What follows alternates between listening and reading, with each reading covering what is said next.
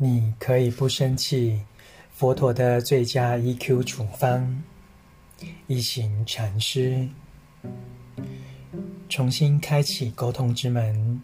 有位年轻的美国人，他与父亲已有五年不交谈了。有天，因接触到佛法，对他造成很深的影响，彻底地改变他的生活。他想让一切重新开始。因而决定出家。他先与梅村的师傅们共住了三四个月，以强烈的动机证明自己可以成为出家人。从进入禅修中心的那天起，他就不断地练习念念分明地关照、行禅与打坐，与我们一起作息。他不对父亲抱持任何期待，就从自己做起。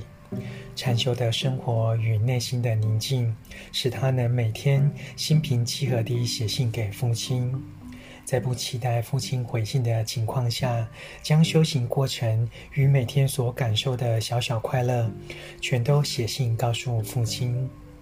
六个月之后，他打电话给父亲，在电话接通之前，他不断地保持念念分明地呼吸。以帮助他保持冷静。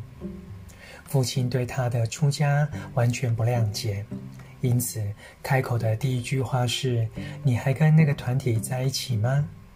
还在当和尚吗？你将来到底会有什么出息？”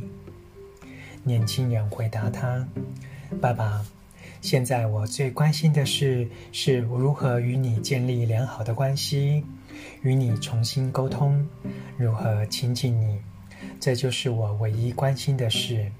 对我而言，这比任何事，包括我的未来，都来得重要。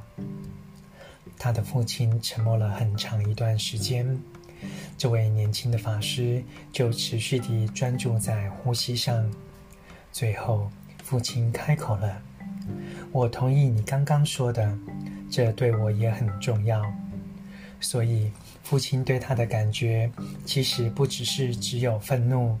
这六个月来，他在写信给父亲的信中说了许多美好的事物，这些都滋养了父亲内心正面的种种子。